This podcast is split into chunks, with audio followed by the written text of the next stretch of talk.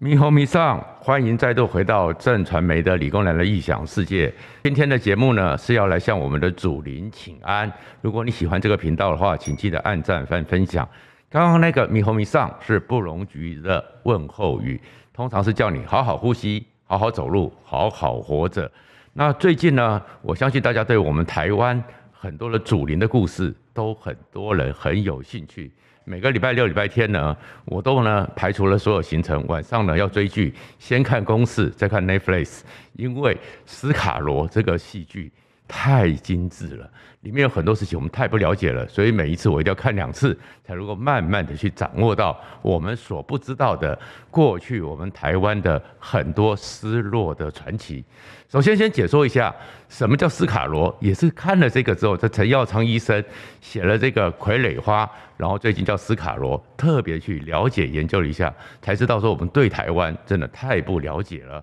斯卡罗其实是在我们台湾以前那个时代里面，原住民的一个社邦王国，所以呢，它其实呢是大概就在现在的恒春半岛，包含到了枋寮、潮州。这一带里面很重要的一个，当时是一个统治那个区域，我们原住民的一个类似封建贵族，它呢有四大的领头，四大系统，四大骨头，所以呢，卓奇笃是第一大骨头。当时的斯卡罗其实是有四大骨头，所以会看到什么伊莎啊，什么这个状况，但是他们到底实际上这样一个台湾古时候的。是那个所谓社邦王国，细节是怎么样？其实还需要更多的探索、更多的考古、更多的研究，未必是像我们在公司看到斯卡罗这个节目里面所呈现的那个样子。理论上恐怕应该是会更精致、更有文明、更有这个状况，而不会是这么初始的出名社会。事实上呢，斯卡罗呢，他其实呢是从三百多年前，他是在资本那边的卑狼族。不知道什么时候呢，在三百多年前，什么原因，什么原，他们越过了大武山，来到了这边，成了这个区域里面的主导者。然后当然呢，在排湾族呢，也是在他们的控制之下。然后他们当时呢，大概是同一个系统，同一个家族，所以分成了四大骨头之后，就是这里的一个封建贵族的一个系统。然后这样一个情况呢。大概呢三百多年下来，然后跟台湾族呢也有通婚，就形成了一个当时台湾的一个所谓的社邦王国。那实际这样的一个社邦王国呢，还不止只有斯卡罗。慢慢的呢去查了，当年荷兰人在大航海时代经过台湾，经过这个岛，看到那么漂亮的地方，Formosa 这么美丽的地方，美丽岛。他们当时留下来的记录，发现其实台湾在古时候，在当时汉人还没有进来之前，或者是就算郑成功他们进来的时候，其实很多的疏漏，其实台湾至少当时有十一个荷兰人称为那个郡省，或者呢，其实就是古代的色邦王国。这样的色邦王国类似什么？类似是我们真正从历史考古里面的夏朝，或是三皇五帝。或是那个女真族呢？如果他是他们起来的建中卫十三部，其实或是中古时代，像亚瑟王朝、英国亚瑟王朝、亚瑟国王传说的亚瑟国王七王国时代，或是整个昂克鲁萨克逊，或是整个那个在欧洲中古时代那样一个部落族群这样一个封建时代里面的一个过程，那里面呢有大肚王国。有斯卡罗酋邦，有卑南王朝，有淡水国，有基隆国，其实有十一国之多。所以，我们其实对台湾都不了解。我们一直以为原住民呢，他们就是一些部落。其实他们慢慢的，我文明开化，有一些新初始的社邦的这样一个状况。那当然，后面因为是整个大航海时代，汉人的迁徙，还有全世界的一个交往，才变成这么特殊的状况。因此，其实我们真的是一个斯卡罗里面就知道，台湾我们太不了解了。我们对台湾的过去、台湾的过往，我们对我们祖灵的故事，其实都太陌生了。但是呢，这样一个太陌生的时候呢，其实这里面最重要的是，从这里面我们会重新去思考一个问题，这个东西叫做台湾岛史观。这个台湾岛史观的意思就是说，要应该以时间为一个坐标，以曾经生息在台湾这里的人民为主体，不管他是从哪边来的，因为台湾其实一直是一个来来往往的区域，从上古时代一直到现在的现代，不同的族群在不同的时期来到这个土地上，来到这个地方，他们的故事，他们所留下的东西，都是台湾的一部分。我们现在也都是这样一个多元丰富、怎样一个文化族群的后代，而这里面。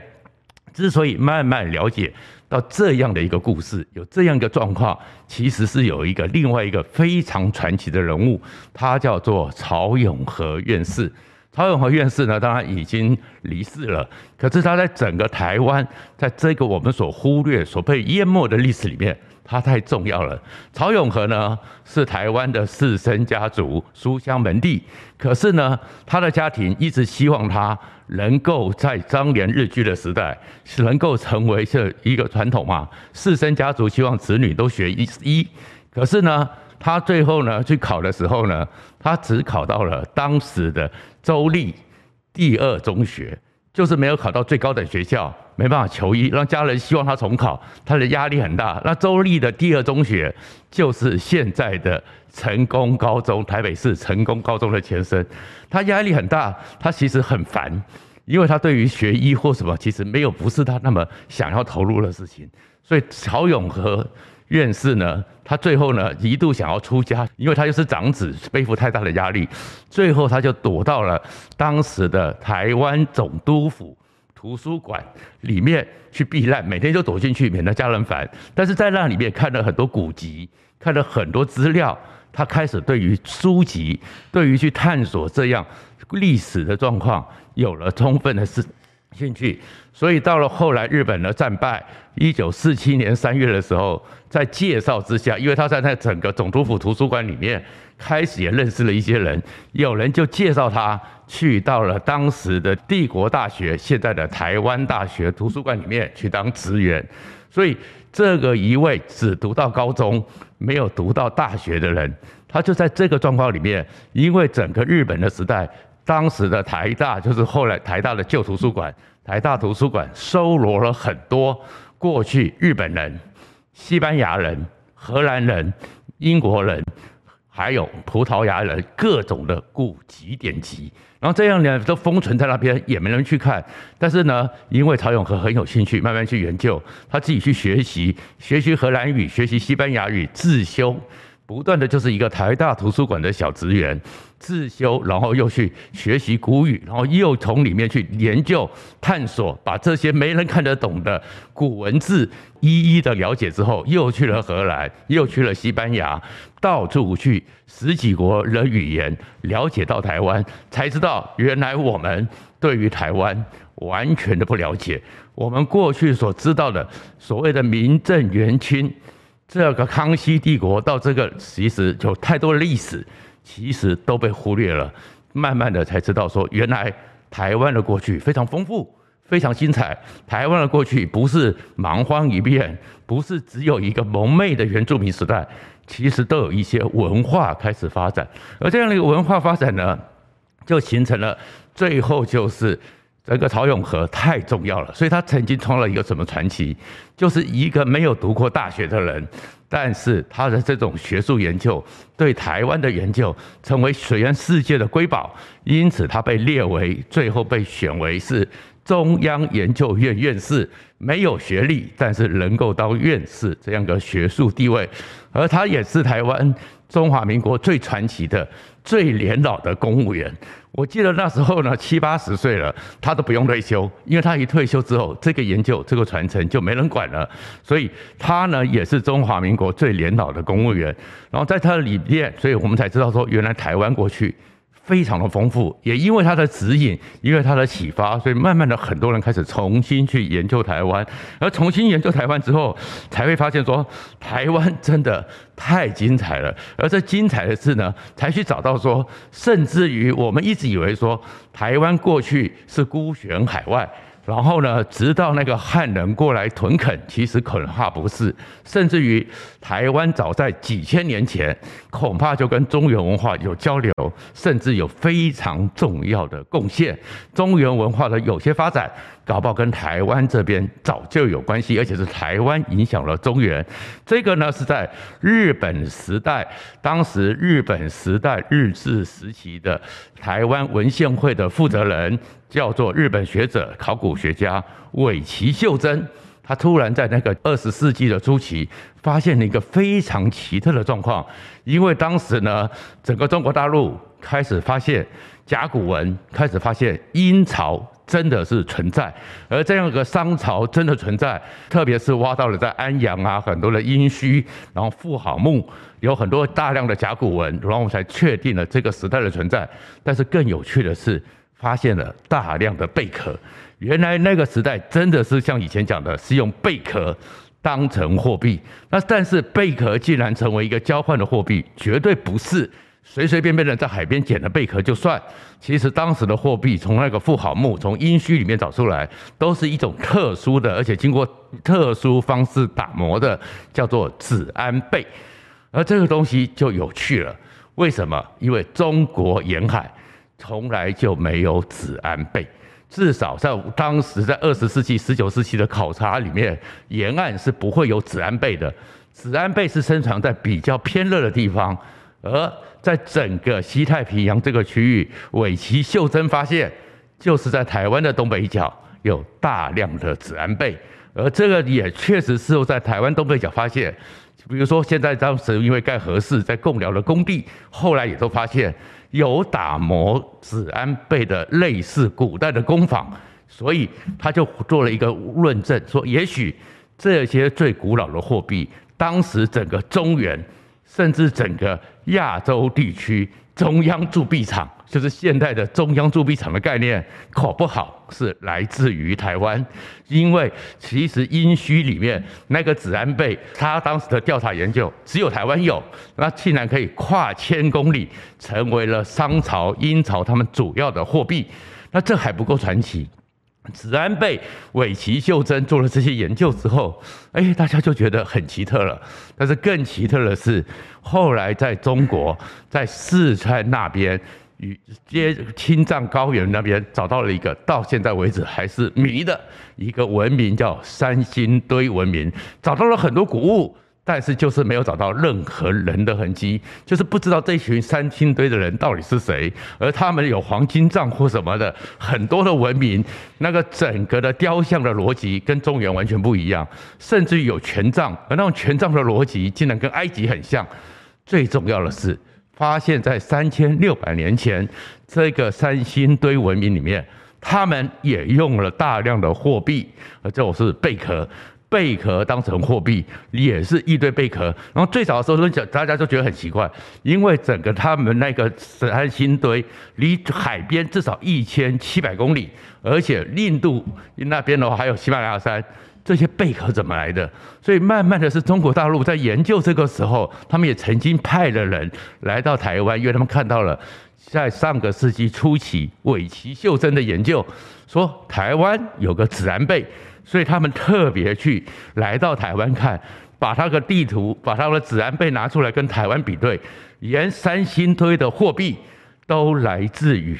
台湾的子安贝，非常接近。所以是不是其实在三千多年前，台湾早就是一个贸易大国，而这个贸易大国它的子安贝就是。中央铸币厂，然后接着呢，其实慢慢去研究这些古籍，就是台湾岛屿史观。其实台湾就是一个自行发展，然后容纳各处这样一个特殊文明。岛屿史观之下，有人又找到了一三四九年。当时呢，有个叫汪大渊的人，中国大陆常常呢就是随便有个游记，就说自古以来台湾就属于中国。可是呢，事实上搞不好我们去看，自古以来台湾和中国就交往密切，但是文化各自发展，当然有交流，但是也有不一样。就汪大渊呢，当时呢，他在那个所谓的一三四九年，也就是当七百多年前的一本书，叫做《岛屿略记》里面，他竟然写到。他当时可能有渡海，有来过台湾，就在现在台北观音山附近。其实那时候已经有工坊了。他写描述是说，当时看到晚间的时候，在观音山附近呢，红光烛天，照亮山顶。可是这个东西是说当时真的晚上有工坊吗？而目前我们也渐渐的，因为在整个贡寮啊、台湾的东北方面去研究、去探索，还真的发现说，哎，台湾其实那时候我们有炼铁。有各种的工坊，各种的遗迹，千年以上也确确实实存在。所以从一个斯卡罗里面，我们可以看到一件事情：为什么我们对斯卡罗这么的关切？就是台湾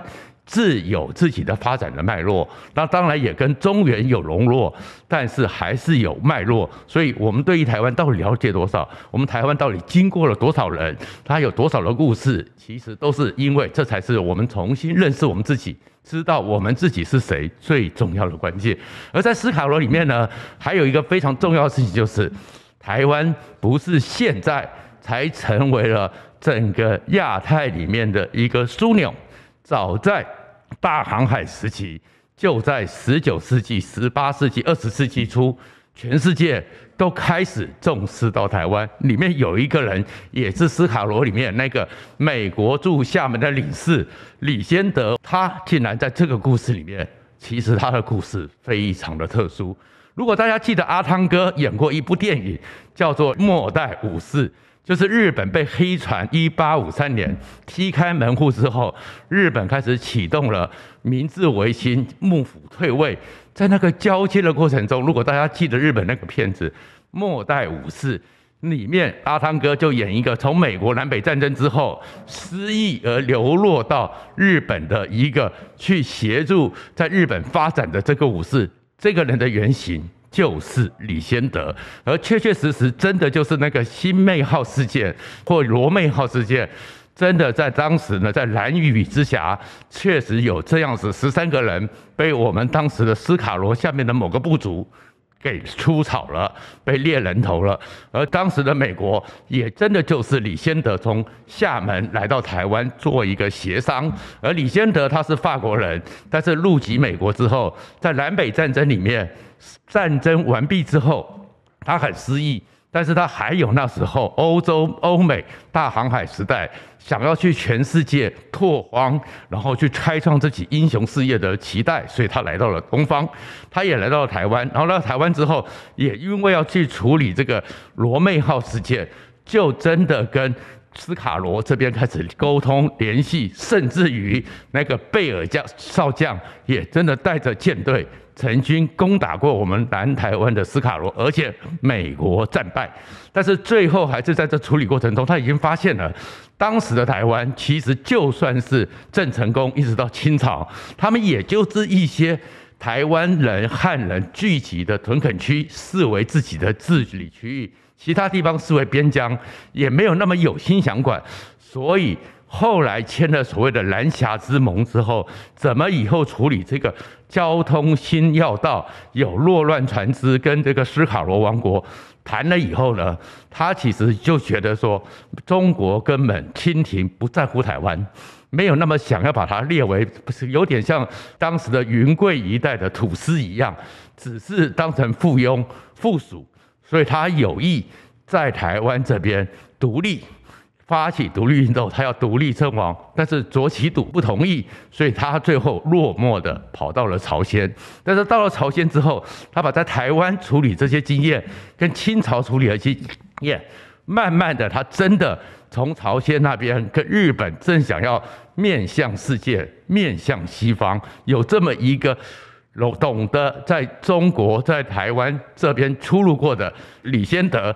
当然成了日本人，很多贵族，很多想要改革，像明治维新、伊藤博文这些人交往的对象，所以他当时就在鼓吹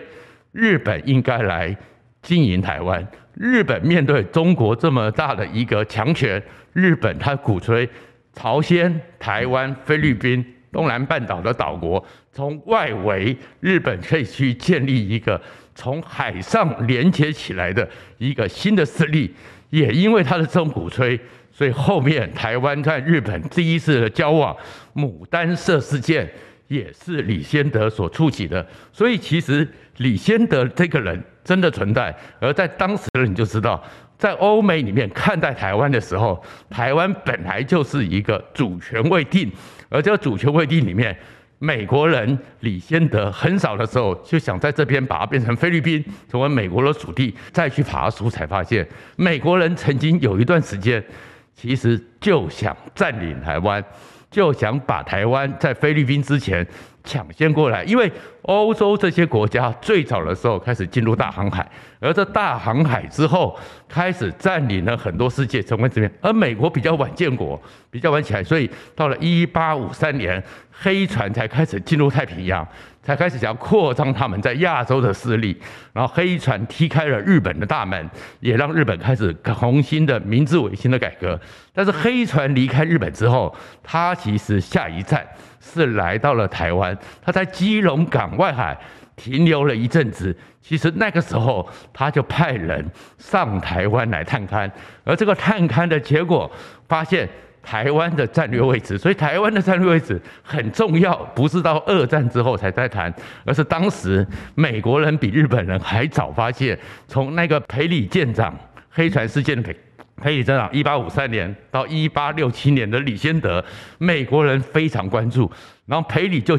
正式的向美国政府提案，他要用他的战舰占领台湾，把台湾成为美国的海外属地。而美国国会还留下记录，讨论之后，最后国会因为那时候美国刚刚建国，其实国力还不够强盛，还不想拉到这么远，所以否决了裴里的提案。不然台湾早就是美国的不知道哪一州了，当然不会是五十一州，因为那个时候美国只有十三州。所以虽然赔礼没有了，但是后面过了二十年之后，李先德来了，然后李先德来了以后，他在台湾里面想要。独立建立他的一个英雄事业，失败之后去了朝鲜，去了日本，日本人又来了。所以其实整个耀昌老师、药昌医生，他才提这个整个故事的脉络，是让我们去重新去见到说，台湾自古以来，当他慢慢进入这个世界舞台的时候，它就是一个全世界重视的交通枢纽、战略枢纽。然后在这里面，很多人都想发挥他的影响力，而台湾这样一个多元丰富的文化遗传，甚至血统遗传，早在那个时候就开始了。而这个情况还不止如此，台湾的特殊性，真正正面的去思考台湾的重要性的，也不是日本，也不是李先德，真正付诸最具体行动的是法国。我们知道，一八九四年甲午战争之后。清廷战败，战败的时候，本来在马关条约之前，在谈的时候，伊藤博文一直要的是东三省，但是要了东三省，是那个整个李鸿章无法交代，因为这个是整个清朝的龙兴之地，所以最后他们用台湾换换了东三省。但是来到台湾之后，一八九五，对日本来讲，乃木希典就是当那个大将。非常痛苦，因为当时来的时候，仁久亲王在台湾战死，然后一路的从台湾贡寮那边登陆之后，一路打过去，在那个过程中，日军在台湾总共死掉了一万两千多人，可是真正在战争上死亡的只有两千人，那剩下一万人呢？台湾的瘴癘，台湾的流行病，台湾各种的气候，台湾的蚊虫让日本人受不了，然后台湾人呢，三年一小反，五年一大反，很难管。所以其实乃木希典呢，在统治的时候非常痛苦。这个时候，反而是法国就说他们愿意出当时的一亿法郎，买走台湾，成为法国的属地。所以，我们台湾如果那个成功了，我们差一点点又成了是整个法国人的属地。所以我们呢，搞不好命运就会发展的跟越南很像。但是后来呢，在日本国会的时候，后藤新平坚决反对。认为说，其实既然如此，那是因为管理的技术不好，不是台湾人难管理，所以最后后藤新平在一个鼓吹之下，日本才没有决定卖给法国。那为什么后藤新平会做这个决定呢？后藤新平就发现说，哎。为什么法国人有兴趣？才发现法国人早就因为当时在英法战争的时候，曾经从澎湖占领澎湖，然后攻打淡水，碰到了那个林朝栋栋军被击败，但是他对台湾很有兴趣，所以法国人早就偷偷摸摸的最早探索台湾，台湾的金瓜石有金矿，台湾的哪边有煤矿，台湾哪边的樟树特别多，台湾哪边的樟脑特别多，台湾的红块怎么样？这些资源让法国也觉得台湾是个宝岛，所以也是个战略要点，所以法国才那时候那个机会，看日本人无法治理，因此伸手说我要买，你们卖不卖？但是后藤新平更重要的是，因为他从法国这边理解到，所以后来后藤新平当台湾的民政长官的时候，台湾近代化、所有现代化的很多建设，也是后藤新平开始就在那个时候非常用心。而后藤新平呢，在台湾这边呢，我们就说他也创造了一个很特殊的故事，大家没注意到，因为呢，其实如果大家记得过去的时候，天海佑希。曾经演过一部日片，你有看未来日本台就叫《日本第一女社长铃木商社的故事》。而这铃木商社日本第一女社长，其实真有其人。而这真有其人，她之所以能够离这个女社长能够发迹，最后竟然曾经在当时被世界列为跟美国洛克菲勒并列世界首富。全世界的货船里面有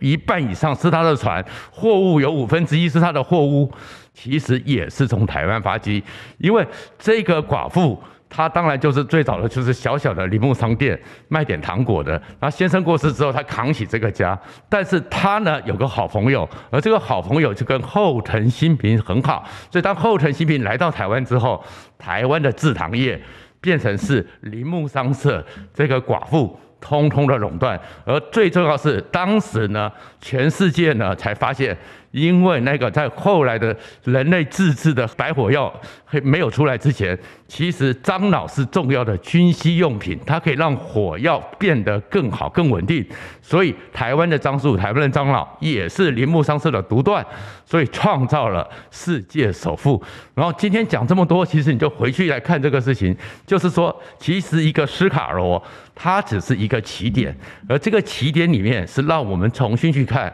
我们忽略掉了多。多少台湾的历史，我们忽略掉了台湾其实走向全世界、走向全全局是。当台湾进入历史舞台、大航海时代的时候，英国、日本、荷兰、法国，其实全世界很多人都已经关心它了。所以台湾从来自古以来就不是一个孤悬海外的蛮荒之地，甚至于慢慢的研究台湾人过去的一个这个岛屿里面，它的活动能力。恐怕那些先民，我们也不知道他们这些先民去哪里了，还是留下什么遗迹，或者发生了什么事，因为过去都没有留下记录。南岛语系从台湾出发，一度一个海上大迁徙，经过菲律宾，经过了印尼群岛，最后甚至于到了澳洲、纽西兰，再重新的回流之后，从中南半岛回流之后，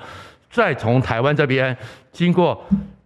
太平洋诸岛，最后到达复活岛。这些蓝岛，这些语系六百多种的语言的来源，还是于是台湾。所以这些我们所忽略的研究，从斯卡罗只是一个起点，告诉你说，台湾其实自古以来，在我们忽略，在我们没有记忆中，我们身上所留下、所传承的，是来自于全世界，不是这么单一，而里面。蝶面那个角色就是陈耀昌医师特别虚拟创造，是并没存在的人。但是等于蝶妹就是那个温贞菱所演那个角色，他其实就是把它当作是台湾的缩影，一个血统多元，然后在这个过程中可能面对很多艰辛，重新的在寻找自己的认同，最后重新站起来，找到自己生命。